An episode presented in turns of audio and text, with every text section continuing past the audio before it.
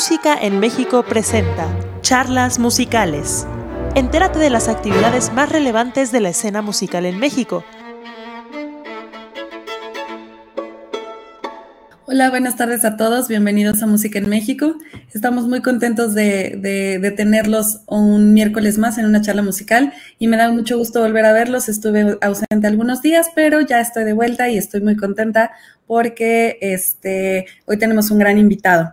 Antes de comenzar esta entrevista, los quiero invitar a que eh, si tienen alguna duda, algún comentario, eh, lo dejen aquí en los comentarios de Facebook o de YouTube y nosotros al final de la charla con nuestro invitado de hoy los vamos a ir resolviendo y vamos a ir platicando sobre, sobre la marcha, si ustedes tienen algún comentario durante la plática. Entonces, solo estoy haciendo un poquito de tiempo para que más gente se pueda conectar, para darles oportunidad a todos nuestros melómanos de eh, estar presentes en esta charla musical y eh, para hacer esta breve introducción del invitado que ya pueden ver aquí junto a mí, eh, virtualmente esto es una maravilla porque estamos juntos aunque no estemos juntos. Eso está bonito, ¿no? Entonces, si me permites, Antonio, voy a hacer una breve introducción y ahorita te doy la bienvenida y comenzamos. ¿Te parece bien? Claro que sí. Ok, entonces les voy a presentar a Antonio Barberena. Seguramente muchos ya lo conocen, él ya tiene eh, su carrera y tiene un programa de radio, pero les voy a platicar un poquito sobre él. Él nació en la Ciudad de México, es acordeonista desde su niñez y realizó sus estudios musicales con el maestro italiano Sergio Rizzardi, quien lo llevó por el mundo del acordeón cromático de concierto. A lo largo de 30 años de carrera, se ha presentado en países del norte, centro y Sudamérica en el Caribe y en Europa, y en México lo ha hecho en casi todas las salas de concierto, festivales, programas de radio y televisión, y su música se ha escuchado en películas y en documentales. Nada más dense cuenta del tamaño de invitado que tenemos. Y luego tenemos, eh, tiene en su haber nueve discos de acordeón clásico y más de diez en colaboraciones, y su repertorio abarca de la música, desde la música antigua hasta la contemporánea, y se, especializa en música mexicana del siglo XIX. Es, escritor, es investigador de temas musicales, eh, e musicales e históricos de México y ofrece conferencias como ponente en instituciones culturales. Actualmente, y seguramente muchos ya lo conocen, es conductor del programa Acordeorama, que se transmite los viernes de 9 a 8 de la noche en Opus 94 y desde hace cinco años. Entonces me da mucho gusto darle la bienvenida a Antonio Barberena. ¿Cómo estás? ¿Qué tal, Nancy? Pues es un placer estar contigo y con el público de Música en México para hablar de lo que me gusta, el acordeón. Nos da mucho gusto tenerte y así como eh, nosotros ya llevamos un ratito con estas charlas musicales, siempre les tenemos un gran invitado. Y lo platicábamos ayer, Antonio, que a veces el acordeón como que no es un tema que, que se toque mucho, lo conocemos, lo hemos escuchado, apreciamos la música, pero como que no es un instrumento al que le pongan como mucha atención. No sé, es, no sé si es percepción mía, pero vamos a platicar un poquito más para que la gente que, se está conectando conozca y aprenda con nosotros. Eh, me gustaría comenzar con esta pregunta. O sea, tú tienes dos discos recientes que están basados en investigación histórica de la música en México. Y de ahí tu labor de, eh, de la transcripción y recreación de piezas musicales para acordeón. Platícame cómo, de este interés, cómo surgió, cómo ha evolucionado. Pues, eh, como dirían, todo se lo debo a la pandemia, ¿no? Es, decir, eh, este proyecto, estos dos proyectos que salieron este año, uno que se llama Tehuantin y otro que se llama Alba Patria, eh, fueron proyectos que desde marzo del año pasado, justo cuando todo terminó en cuanto a eventos de conciertos, inclusive mi programa este, se, se canceló por lo mismo, eh, como digo, la, mente seguía trabajando, eso no se detiene, ¿no? Y, sabía que para este año 2021 pues venían dos eventos históricos para México muy importantes.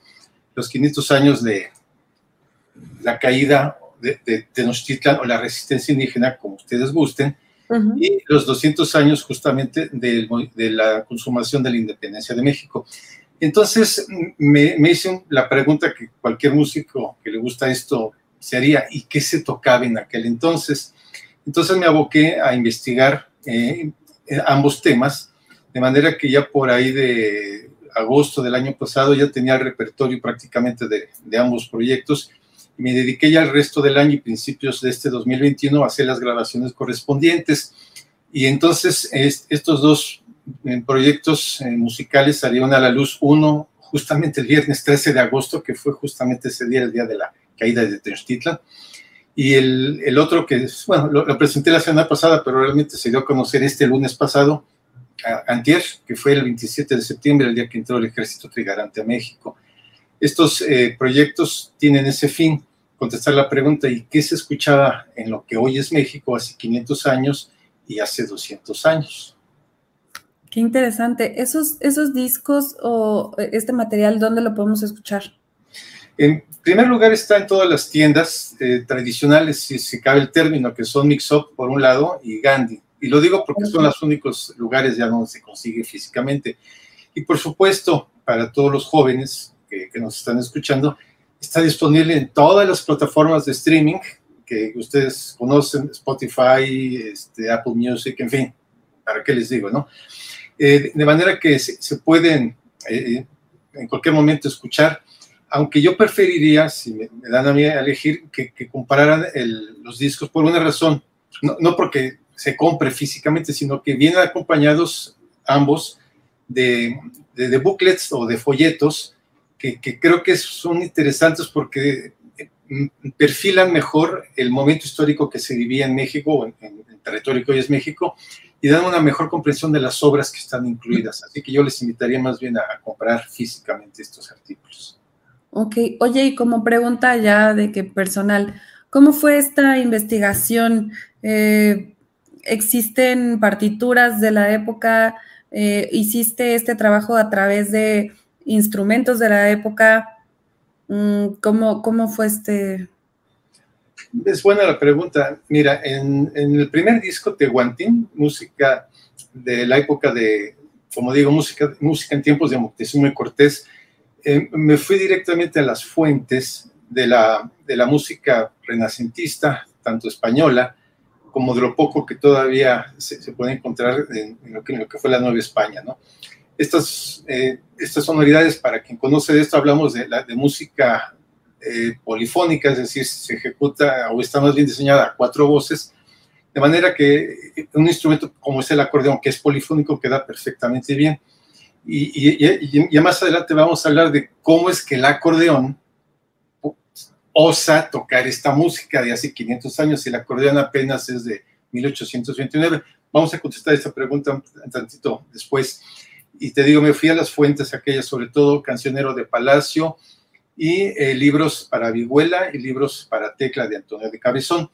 Y en el otro proyecto, Alba Patria, encontré una mina de oro, vamos a decirlo así, me gustan esas palabras, esas minas, en, en, la eh, Biblioteca Hispánica Digital, donde están un montón de libros para clave de la época de finales del 18, principios del siglo XIX, donde toda esa música que se tocaba en, en aquel entonces, tanto en Nueva España, o sea, México y en España, están ahí, entonces me sorprendía que pues casi nadie le, presta atención a estos repertorios, pero están las partituras tal cual.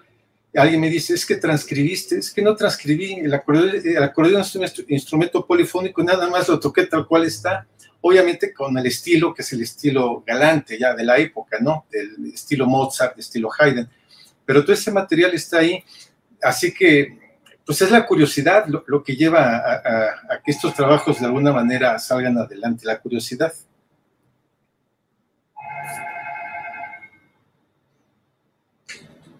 Una tenía el micrófono apagado, perdóname. Eh, que, qué interesante, o sea, estaba pensando justamente que, en cuanto termine esta charla, yo creo que todos deberíamos buscar eh, por lo menos mientras en lo que podemos comprar a través de alguna de las plataformas para poder escuchar un poco de, este material. Y ahorita que estás mencionando lo del acordeón, que es un instrumento polifónico, va mi siguiente pregunta. Entonces, antes de seguir como con todo este contexto y, toda esta entrevista, pues sí me gustaría que me platicaras cómo ha sido la evolución de este instrumento, de dónde surge, cuántos años tiene. Me mencionaste ahorita una fecha, pero cómo ha sido este proceso y ya después vamos a seguir con las preguntas acerca de eh, cómo, cómo, por qué seleccionaste este instrumento y cuántos años llevas tocando, etcétera. ¿Te parece? No, claro que sí, Nancy. Creo que es muy importante que el público eh, comprenda que el acordeón es un instrumento que surgió de la nada.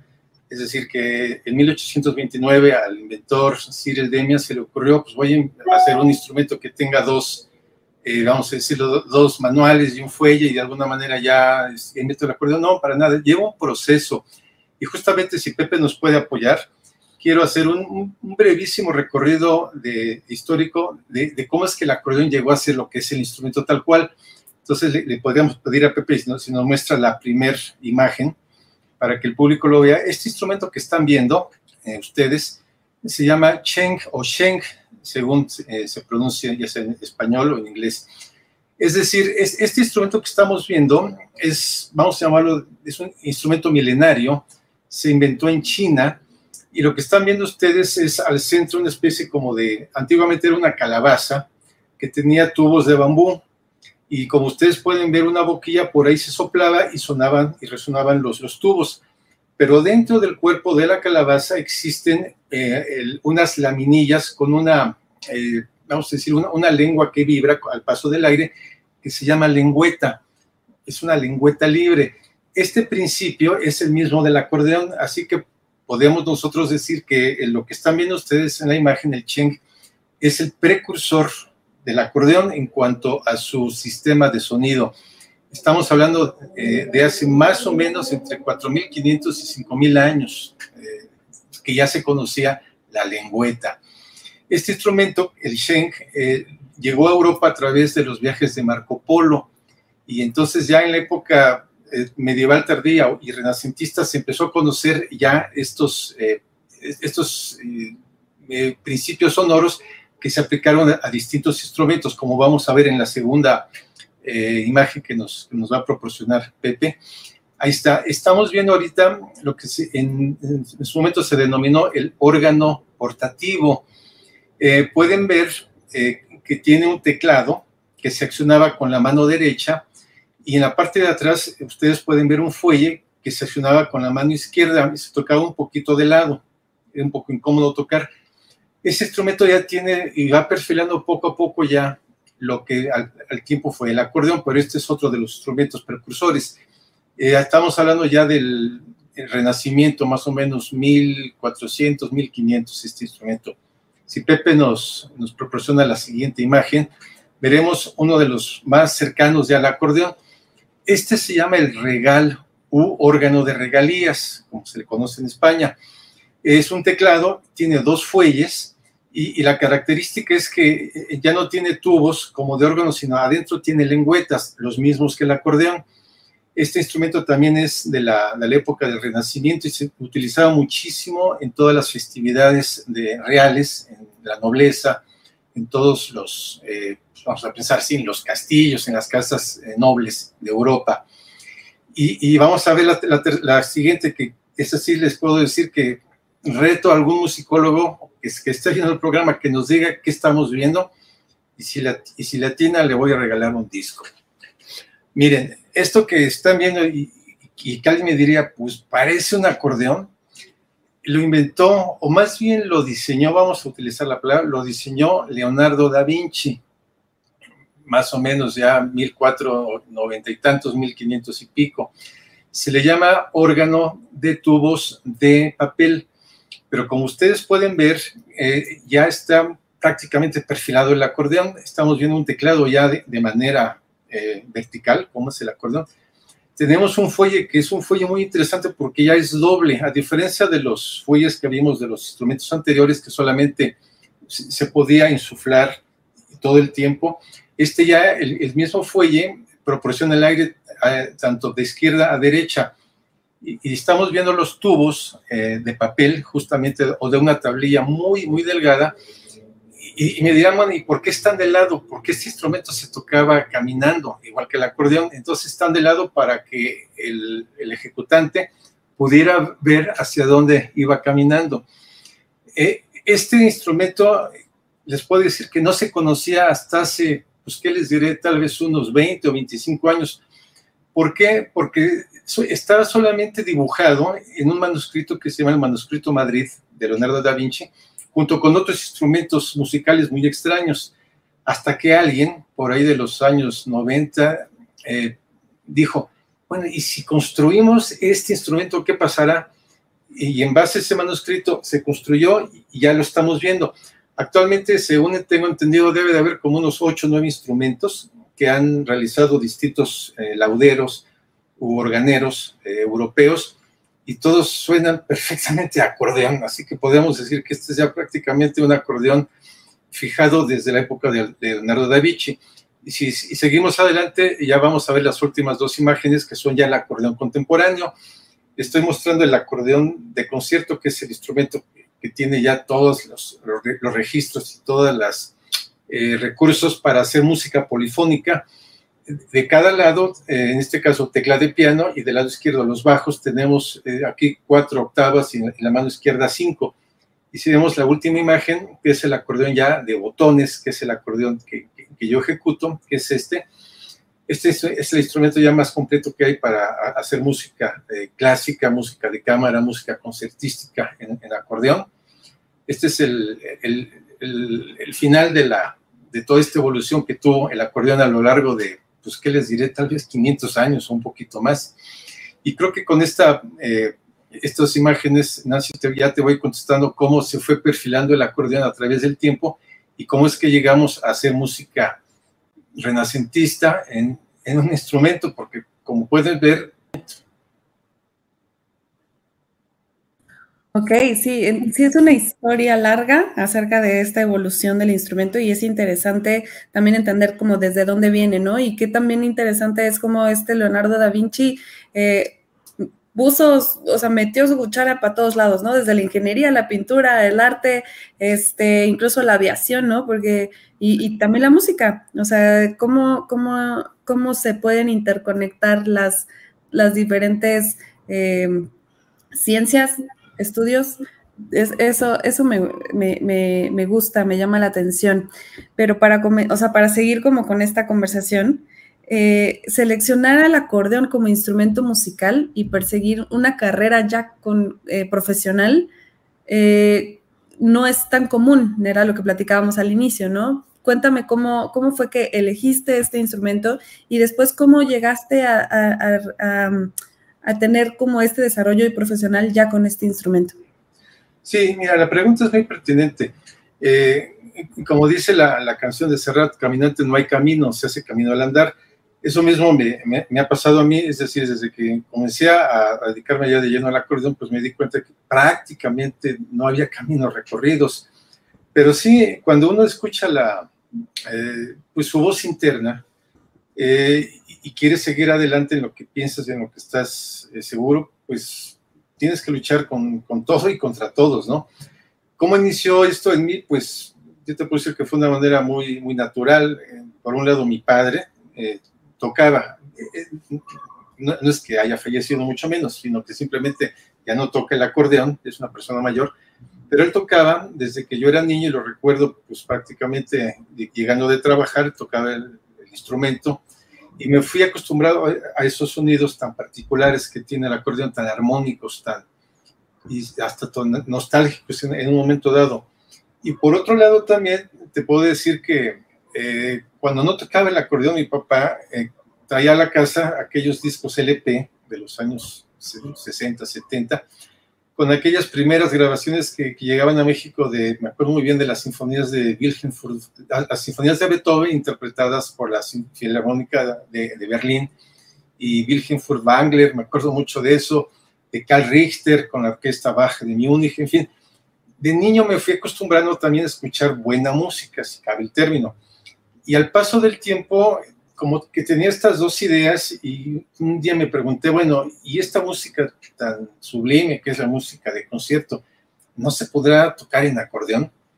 Eh, y pues esta pregunta es la que he tratado de ir respondiendo al, paso de los años y, te puedo decir que sí es, es, es, muy satisfactorio por un lado, es difícil porque es, eh, ha sido como que ir abriendo camino, como te decía, prácticamente todos estos años de, en muchos lugares, cuando se, se viene un festival, por ejemplo, ¿no? que uno, lo, me acuerdo, le llevaba las carpetas de lo que yo hacía, de mi trayectoria, y decían, pero el acordeón puede hacer esto, el acordeón puede tocar esto, el acordeón, pues sí, sí lo puede hacer, ¿no? Y ha sido un poco picar piedra durante estos años y, siento yo, es un poco mi, manera de ver, que al paso ya de, tantos años que llevo haciéndolo, ya el acordeón hoy en día creo que está ya perfectamente bien situado a nivel de acordeón de concierto, al grado, y eso lo veremos un poquito más adelante, Nancy, que pues prácticamente todos o la gran mayoría de, los compositores mexicanos, que ahorita vamos a hablar de ellos, ya le han dedicado obras, obras originales. Y, ni se diga en, Europa, ni se diga en China, por ejemplo, que es uno, de los instrumentos nacionales. En fin, el acordeón es un instrumento global, se toca en todas partes del mundo y, y, tiene una virtud que se acopla muy bien a cada uno de los folclores o a las músicas tradicionales. Aquí, pues sabemos que tiene su, su enclave en el norte, ¿no? La música eh, de Nuevo León, Chihuahua, en fin, toda esta, esta zona colindante con Estados Unidos y encuentra ahí su, su lugar muy cómodo en, esta tradición de música norteña.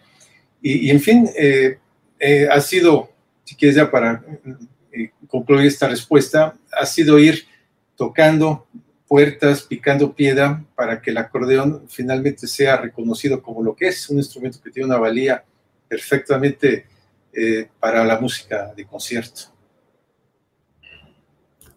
Ok, y, en base a esto, por ejemplo, ¿es fácil acceder al aprendizaje del acordeón con fines profesionales? ¿Hay, escuelas que para, para, para, acercarse a este instrumento? ¿Existe alguna edad para empezar a tocar este instrumento? Eh, cuéntame un poquito más.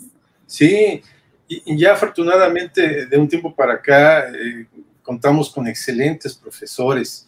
Te puedo decir, lo primero que me viene a la mente, la, la Facultad de Música, la antigua Escuela Nacional de Música de la UNAM, con aquellos maestros para nosotros, nuestros tutores, ¿no? La maestra Iduna Tuj, el, maestro Guillermo López, la maestra Tere Bazán, que actualmente ya sus alumnos son los que han tomado las riendas. Te puedo hablar de, de dos de los principales, que son Víctor Madariaga y Sergio Robledo.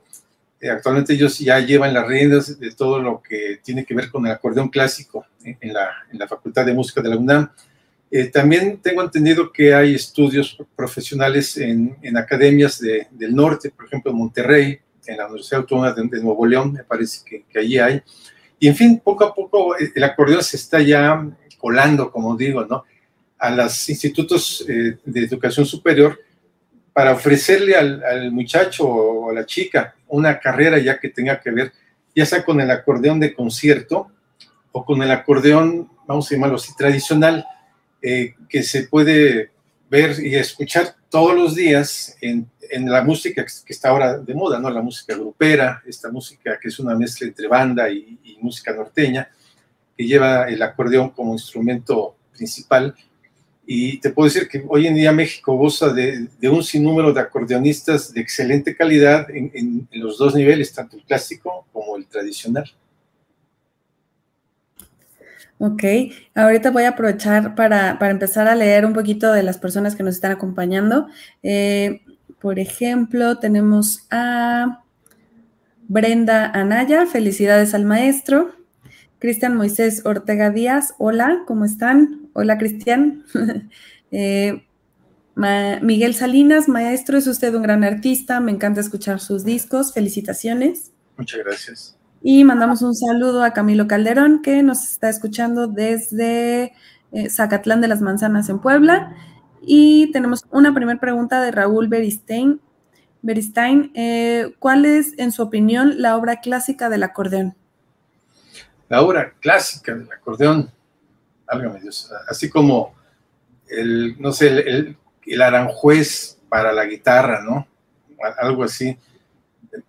Justamente, eh, em, los que estamos metidos en este, en este asunto tratamos de involucrar a los compositores para que alguien logre escribir esa obra que sea la referencia para el acordeón.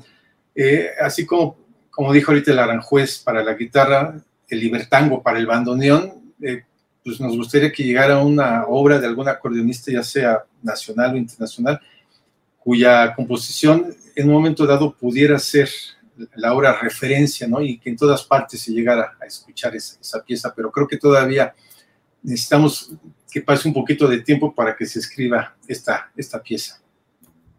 Ok, esperemos que haya ahí por ahí algún compositor que tenga ganas de, escribir eh, esta pieza que, sea característica del instrumento. Eh, ahorita, como, o sea, no sé, estamos platicando sobre justamente el acordeón. Hay muchos que, este, que están como muy compenetrados, ¿no? Artista con su instrumento, ¿no? Existe una relación muy empática entre el instrumentista y el acordeón. ¿Cuántos acordeones tienes? ¿Cuántos tocas con más? ¿Cuáles son los que tocas con más frecuencia? ¿Dónde se fabrican? Este, hay acordeones para concierto, eh, más muy especializados. ¿Cómo, cómo, ¿Cómo es que este instrumento también se, es parte de tu vida? A ver si me acuerdo de todas las preguntas. si no, te las, te las voy diciendo. Tú mira, por ejemplo, la empatía se me es muy interesante y, y, lo contesto de esta manera. Eh, creo que el, acordeón es de los pocos instrumentos que se toca abrazado, es decir, el instrumento está adosado al cuerpo. Esto hace que a la hora de, irse interpretando, pues todas esas armonías, toda esa música, pues literalmente la, sientas en, todo el tórax, ¿no? creo que no puede haber mayor empatía que eso. Un instrumento que lo tocas abrazado, pues imagínate la, relación que puedes guardar con él. Por otro lado, eh, dices, este, ¿cuántos acordeones tengo? Bueno, en este momento tengo cinco acordeones. Eh, eh, ¿Dónde se fabrican? Principalmente en Italia y en Alemania. hubo una época en que los alemanes eran los más cotizados, concretamente la firma Honer, desde los años fáciles, los años 20, 30, que inclusive ya llegaban a México en aquellas épocas, hasta los años 70, esta firma la marca Honer era de las más cotizadas, pues por la calidad, la finura de los instrumentos, ¿no? Y de los 80 más o menos para acá, eh, fueron los italianos los que eh, dominaron el mercado eh, a través de, de, distintas firmas. Hay una en particular que es la que, pues, la mayor parte de los acordeonistas de concierto buscan, que es la, firma Pillini, y tuvo una, una, lógica que, lo hayan, que hayan sido los que desplazaron a los demás. Eh, el señor Pillini eh, fue un constructor que no solo construía por hacerlo así, sino que escuchaba a los acordeonistas les preguntaba qué necesitan, cómo quieren que suene, cuánto quieren que pese, qué características les gustaría que hiciera el instrumento. Y, de manera que todas estas preguntas, al las manifestando el señor Pillini, él fue eh, eh, haciendo y construyendo un instrumento pues, prácticamente con el gusto de los acordeonistas, ¿no? Em, alguna, otra de las preguntas era, me decías, Nancy, em, ¿en, ¿en, dónde se puede conseguir? Eh, sí, ¿cuántos acordeones tienes? Eso ya nos dijiste que son cinco. ¿Cuántos tocas con más frecuencia en concierto? Sí, de los cinco que tengo, el, que empleo inclusive para conciertos y grabaciones es uno de la marca Borsini. Es un instrumento hecho artesanalmente, es decir, son instrumentos que no se pueden hacer por sus características en serie.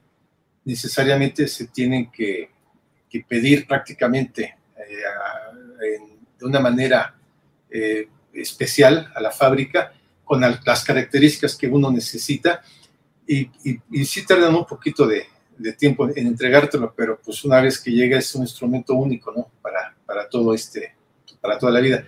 Este instrumento lo tengo conmigo desde el año 88, el, el el Super Bayan, que es en ese momento era el, más grande.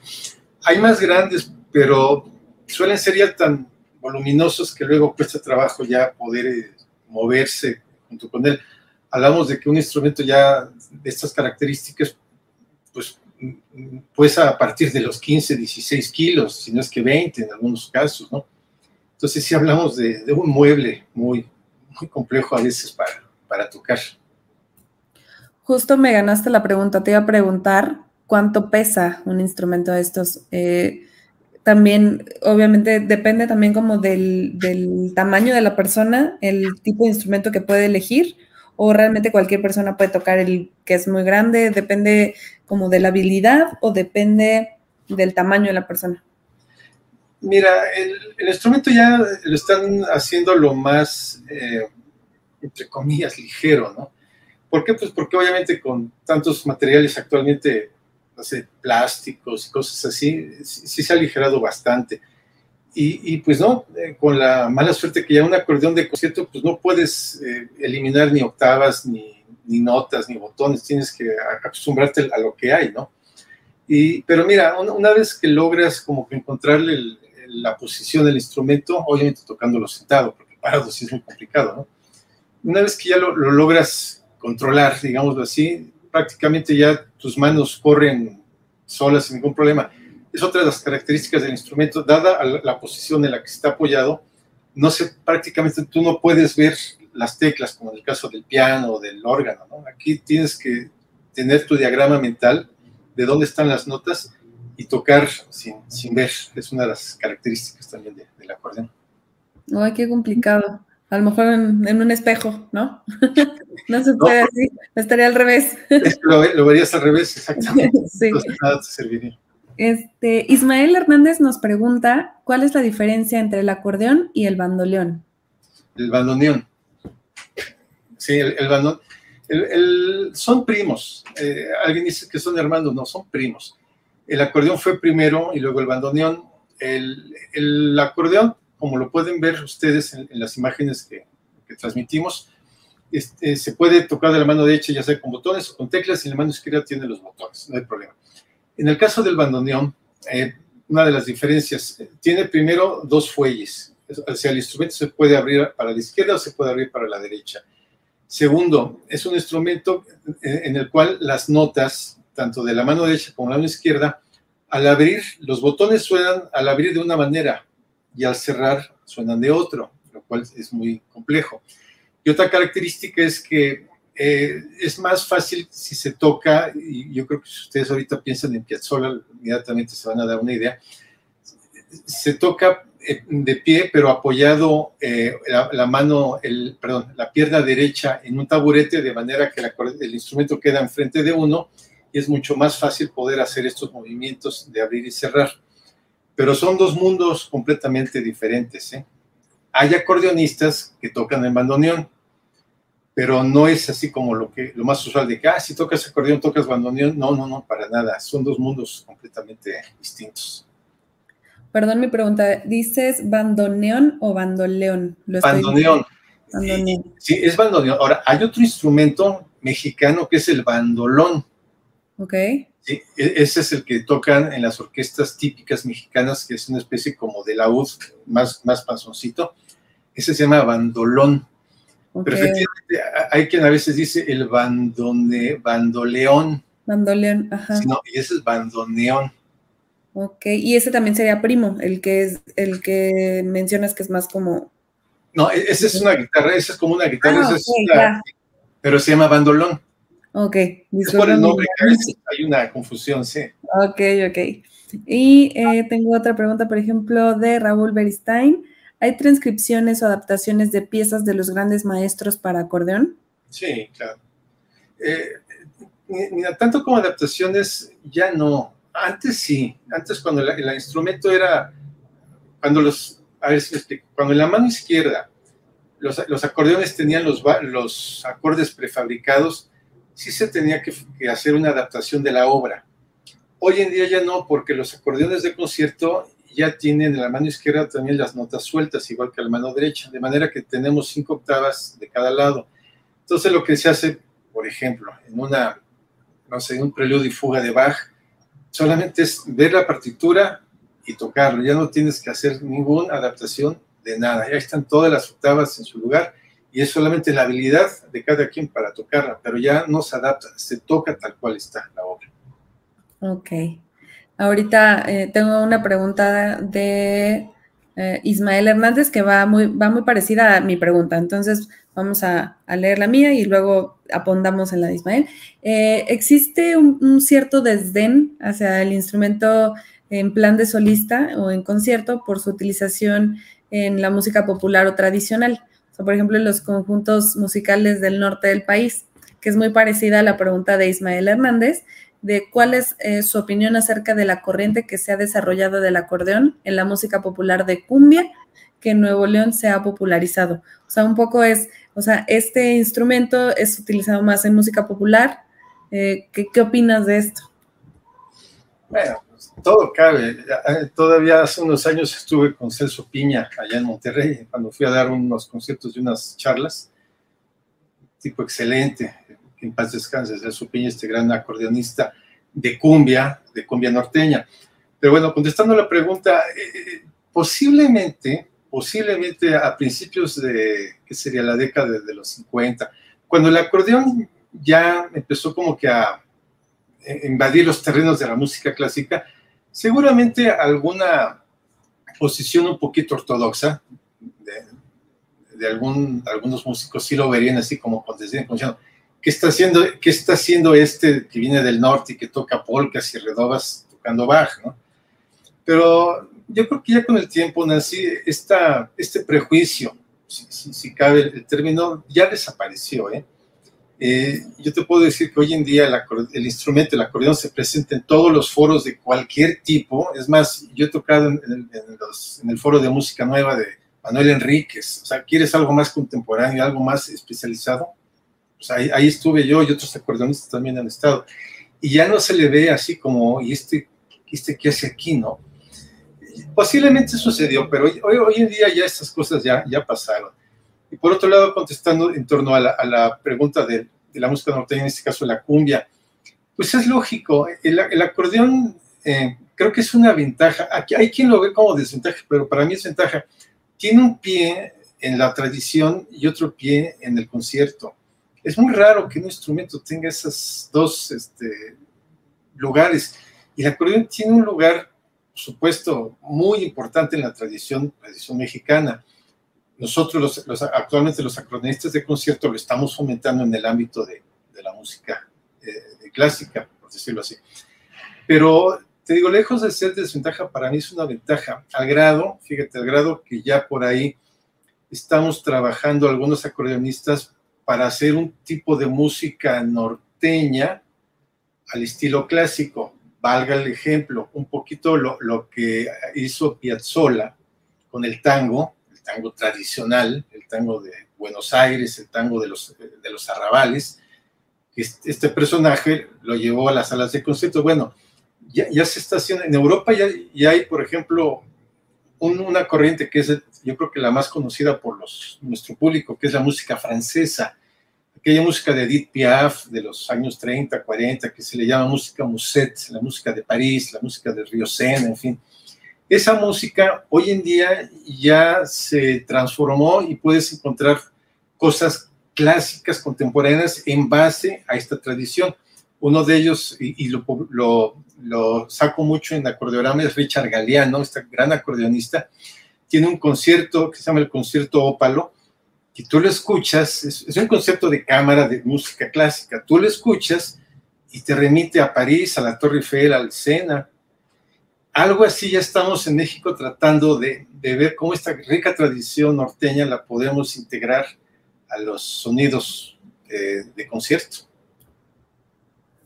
Sí, eso, eso sería interesante también, ¿no? Porque pues sí, o sea, dentro de la música popular encontramos como muchos matices para este instrumento que como que no relacionamos tanto con música clásica, por ponerlo en, lo voy a poner entre comillas, o sea, música de cámara, música de concierto, pero este, sí poder tener como esa memoria auditiva de decir, eso me suena a México, eso me suena a, que, pues sí, o sea, que te vibra diferente, ¿no?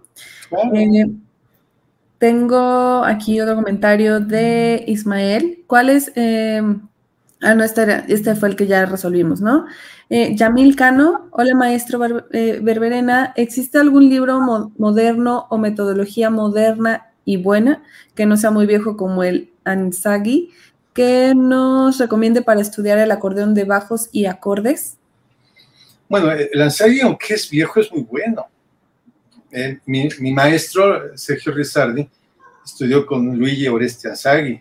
Es decir, no por ser antiguo, vamos a decir, deja de ser malo, no, al contrario. Mira, hay muchos métodos. Eh, por ejemplo, yo les puedo recomendar, si, van a empezar a trabajar el, acordeón, pueden hacerlo con los 10 libros de la serie del, así se llama, del método Palmer-Hughes.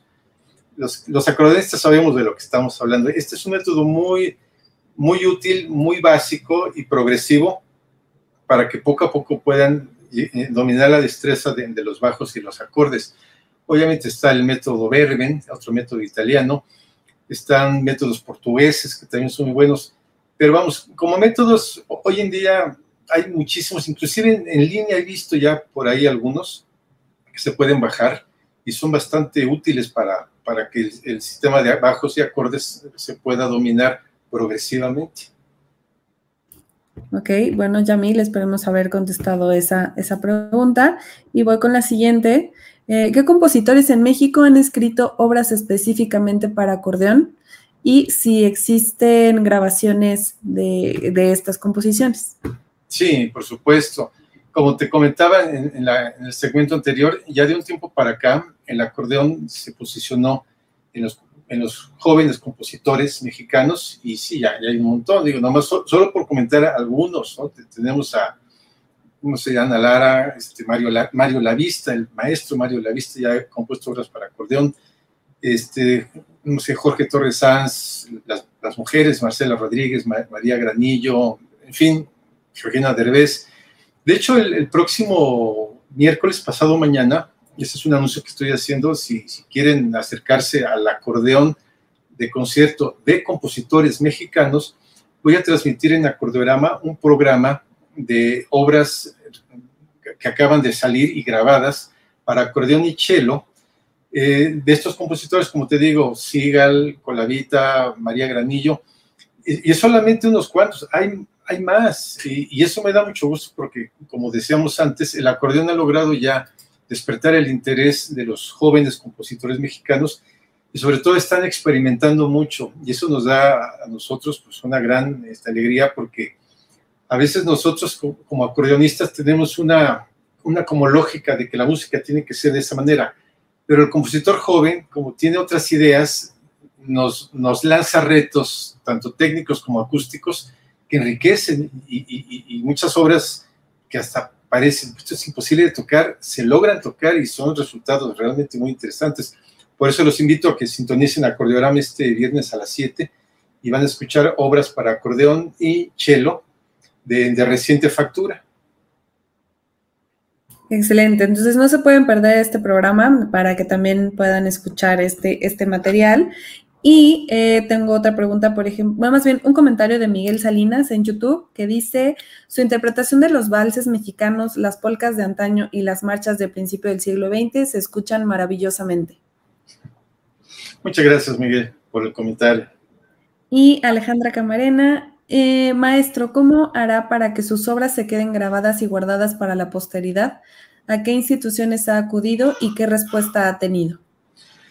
Sí, bueno, eh, como dijiste al principio, ya tengo, ya son casi 10 discos, bueno, son 10 discos realmente, bueno, son 8, pero como han sido dobles algunos, son 10 discos ya grabados, y hasta donde he visto inclusive, eh, están ya en, por ejemplo, en las bibliotecas del CENART, del Centro de las Artes, ahí están, y en la, en la Fonoteca Nacional también sé que ya tienen algunos de mis ejemplares pues ahí es donde creo que pueden quedarse, ¿no? Aunque claro, en, este mundo digital que está en pleno auge, pues no dudo que justamente ya estos eh, sistemas de streaming sean en el futuro ya las grandes librerías de, la humanidad, tanto para cuestiones de libros como para cuestiones de música. Ay, perdón, todavía tenemos aquí algunos minutos más con, el, maestro Antonio Barberena para que se animen a mandar más comentarios o preguntas. Y mientras yo voy a aprovechar este, para que me platiques un poquito de cómo ha sido este cambio. Mm, eh, estas charlas musicales han, eh, han, tratado un poquito también como el tema de la pandemia, ¿no? Cómo ha repercutido para cada uno de, las, de los artistas, de los creadores, de los compositores eh, esta, esta cuestión. Para muchos ha sido, digamos, una pausa que les ha permitido eh, ser más creativos, eh, ser más productivos. Ahorita estamos viendo que estos materiales pues son muy recientes, ¿no? Entonces tal vez esta pandemia haya ayudado a que tú hayas tenido materiales nuevos, que hayas tenido más tiempo para hacer investigación, para poder este, incluso disfrutar o aprender otro instrumento. ¿Cómo ha sido para ti la pandemia? Bueno, como todos, ¿no? Lo, primero que, te, te, ponen delante de ti pues es ese, ese masazo, ¿no? Donde sabes que la, pues la, la, naturaleza humana es tan frágil que en cualquier momento se termina y entonces obviamente te da un concepto de que pues, hay que apurarse, hacer lo que quieres hacer, pero hay que hacerlo más rápido porque no sabes qué puede suceder, ¿no?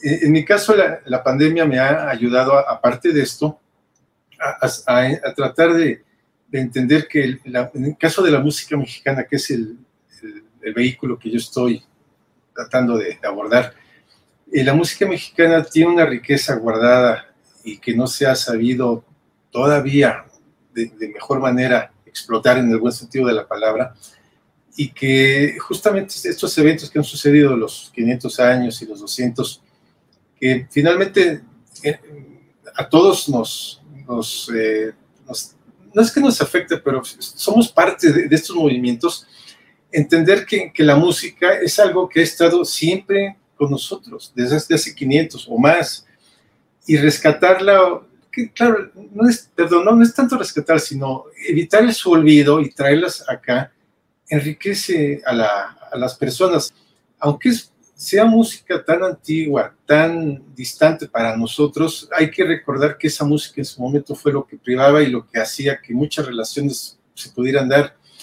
Es un poquito cuando, si nosotros hoy en día, partiendo de lo que se escucha a nivel popular, ¿no? Nos, fuéramos 300 años adelante, por decir, en el año 2300, alguien va a decir, sí, el reggaetón en el, en, el año 2021 era lo que privaba en, México. Y, y, ser conscientes de que estas cosas van a quedar y, y, que, y, que, tienen un valor por sí mismos. La música, el arte, eh, es, es una compañía para el ser humano y, la pandemia creo que en mi caso me, me sensibilizó a que, a que estas manifestaciones musicales mexicanas, por lo menos, se, se den a, a, conocer, se, se compartan y, y hagan en, en, a nosotros tratar de entender cómo fuimos los, los, mexicanos hace 200, 250, 300 o 500 años. Creo que es la mejor manera de, de entendernos como somos hoy. Justamente al, al, saber cómo fuimos, creo que tenemos un mejor entendimiento de lo que somos el día de hoy. Es mi manera de ver. Cierto. Eh, por ejemplo, Raúl Beristain también pregunta que, es, que si está en sus planes ofrecer presentaciones en, en escenarios del extranjero. Sí, por supuesto. Tan pronto la pandemia nos, nos dé oportunidad ya de, de, viajar con un poquito más de, de facilidad, seguro, en las primeras oportunidades que haya, ahí estaremos. ¿Y presentaciones en México? Mm, la más cercana va a ser el 30 de octubre en el Museo Nacional del Virreinato de Tepozotlán, Estado de México, pero eh, es, aunque va a ser transmisión en vivo y voy a tocar en vivo, no va, no va a ser, no, no va a poder ser con público todavía en vivo, pero sí la van a poder este, ver a través de, de la plataforma de Lina. Esa es la, la, más cercana que tengo, de aquí a un okay. mes. Estaremos pendientes para poderlo también eh, compartir dentro de nuestra página de internet y que también no se vayan a perder esta, esta presentación. Claro. Eh, Alejandra Gamarena también pregunta, eh, hablaba primero sobre si se quedan grabadas y guardadas para la posteridad y eh, las grabaciones y queda, y, y la siguiente preguntaba, ¿cómo ve posible el entablar negociaciones con el gobierno federal para que se comprometa al resguardo de esta música tan valiosa? Bueno, tal vez eh, hacer negociaciones, yo creo que no.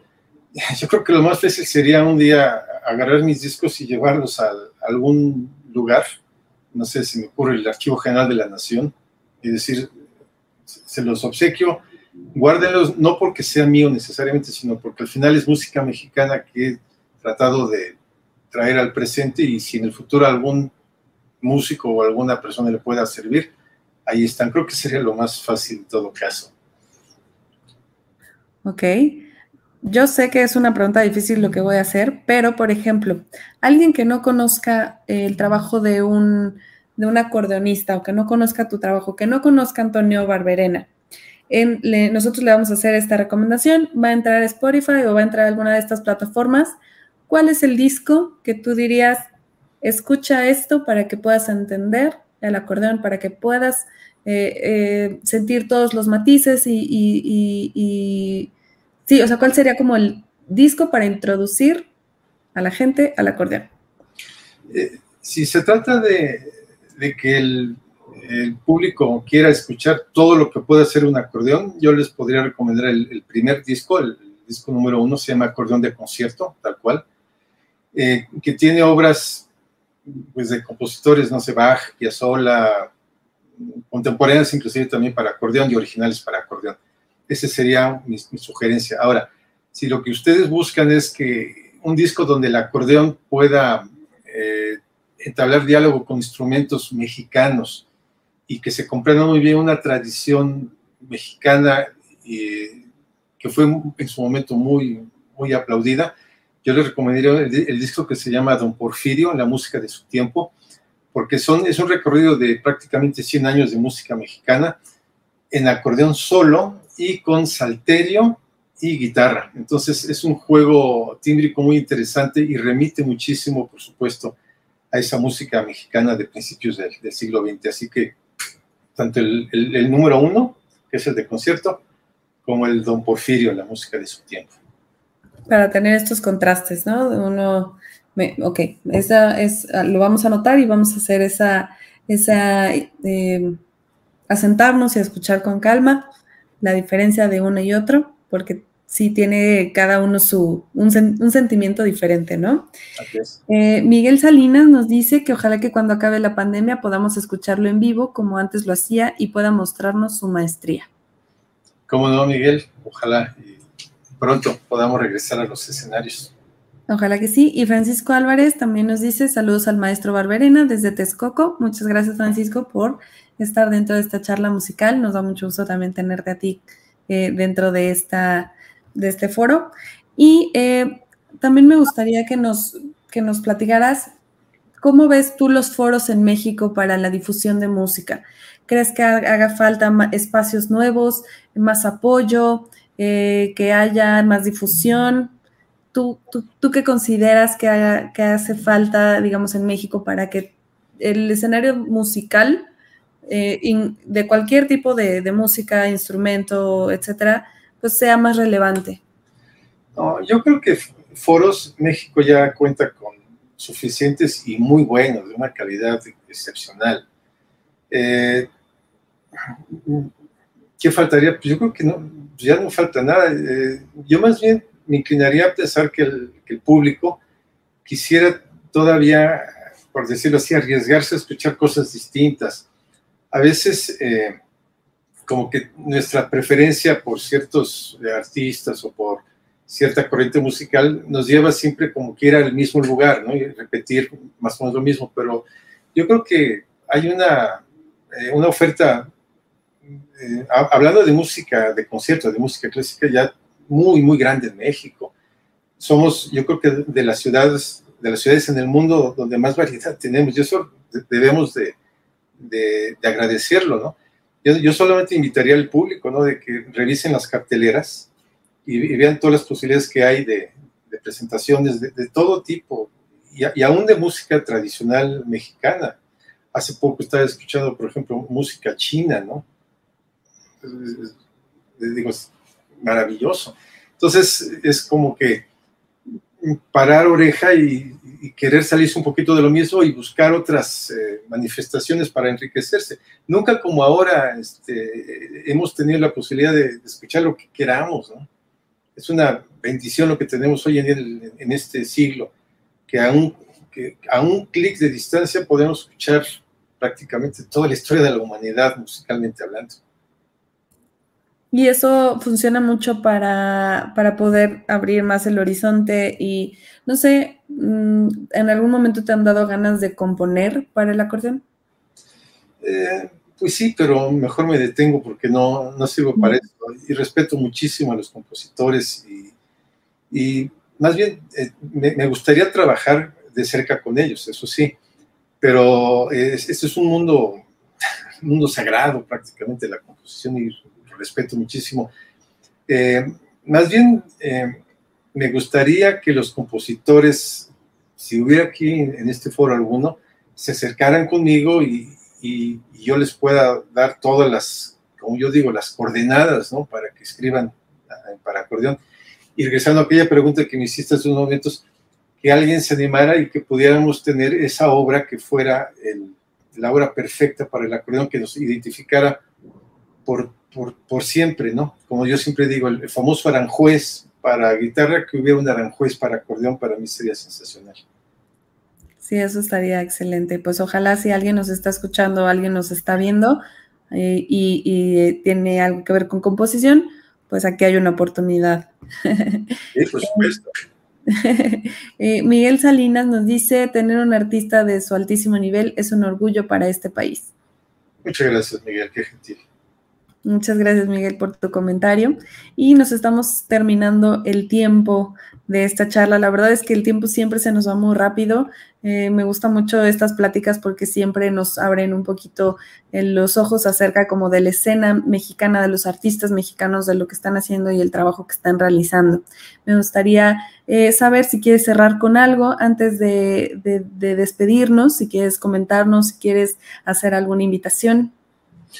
Hombre, pues en primer lugar agradecerte a ti, Nancy, y a, René, a René Solís, director de Música México, por permitirme platicar con su público, con su amplio público sobre el acordeón.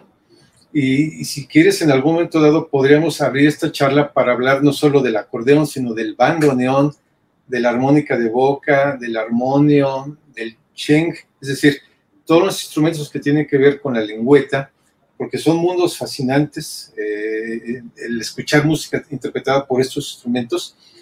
Por supuesto, también, eh, ya que me das la oportunidad, invitar al, gran público de música en México a, a, que me escuchen cada viernes, todos los viernes en Opus 94 a partir de las 7 de la noche, en su programa Acordeorama, que precisamente es una manifestación, como digo yo, del mundo del fuelle y de la lengüeta entonces, para que se una idea de lo que pueden escuchar, eh, toda la obra de Bach, en, tanto en acordeón, en armónica y en bandoneón, a ese grado. Hay unas ejecuciones de preludios y fugas en bandoneón realmente enriquecedoras. Pueden escuchar también, eh, hace poco, por ejemplo, eh, emití conciertos de Haydn escritos para piano en acordeón y orquesta, una riqueza melódica sensacional ahora la música mexicana que voy a, presentarles este viernes. Eh, hubo un programa que me acuerdo que fue muy gustado, donde un, gran eh, armonicista tocó la, la Rapsodia Azul de Gershwin con armónica y orquesta. Es decir, eh, son mundos pues, prácticamente nunca escuchados en México y que gracias al apoyo de, de Opus y de Aimer los, los, puedo llevar al amplio público mexicano y por eso me permito invitar a todo este valioso público de música en México que nos acompaña todos los viernes y por supuesto que estamos también abiertos a ideas, a sugerencias que tengan que ver para enriquecer el, mundo del, del fuelle y la lengüeta. Muchas gracias, Antonio, por esa invitación. Estamos seguros de que los que estamos aquí presentes vamos a estar escuchando tu programa y eh, nos da mucho gusto también que nos hayas regalado un ratito de tu tiempo para platicar acerca del, acordeón y de, tu trabajo y de tu opinión acerca de la, bueno, más bien un poco de la historia y de tu opinión acerca de la escena del acordeón. Eh, les agradezco muchísimo a todos por haberse conectado. El tiempo se hace muy cortito, los, o sea, me da un poco de pena tener que terminar esta conversación, pero bueno, ya saben que el tiempo es se nos va como agua. Entonces, pues muchas gracias a todos por acompañarnos. Muchísimas gracias, Antonio, por haber estado con nosotros el día de hoy, por haber aceptado esta invitación de música en México. Agradecemos este, que, que, que hayas compartido un poco de tu experiencia y de tu conocimiento con nosotros en nombre de, René Solís, así como lo mencionas, y de todo el equipo que formamos parte de este proyecto. Te agradecemos este, este ratito que nos, nos dedicaste. muchas gracias a ustedes por su gentileza y, como siempre digo, larga vida a Música en México. Muchas gracias, Antonio. Y también agradezco a, a Ismael Hernández, que nos dice que felicidades, un abrazo desde Cuernavaca. Miguel Salinas, gracias a ustedes por tener a estos grandes artistas. A Juan Luis Álvarez, saludos maestro, excelente didáctica. Este, pues muchas gracias a todos los que se conectaron y los invitamos también a visitar nuestra página de internet musicaenmexico.com.mx tenemos muchos contenidos, tenemos noticias, tenemos enciclopedia musical, tenemos el podcast, tenemos eh, Radio Música en México, tenemos muchos contenidos también para ustedes. Por favor, visiten nuestra página y también no dejen de seguirnos en redes sociales donde también se pueden enterar de todo lo que sucede y están los links para las notas y lo que va sucediendo. También tenemos una cartelera musical en donde compartimos todo lo que ustedes pueden disfrutar de eventos, ya sea en streaming o en vivo. Lamentablemente ahorita por la pandemia todavía no tenemos la actividad que nos gustaría tener, pero este, o la que teníamos previo a la pandemia, pero estén pendientes, seguramente poco a poco se irán, se irán abriendo más foros para eh, disfrutar de la música en vivo. Si no, mientras sintonicen Opus 94 y Música en México Radio a través de internet. Muchas gracias a todos ustedes. Nos vemos la próxima semana. Que tengan una linda tarde.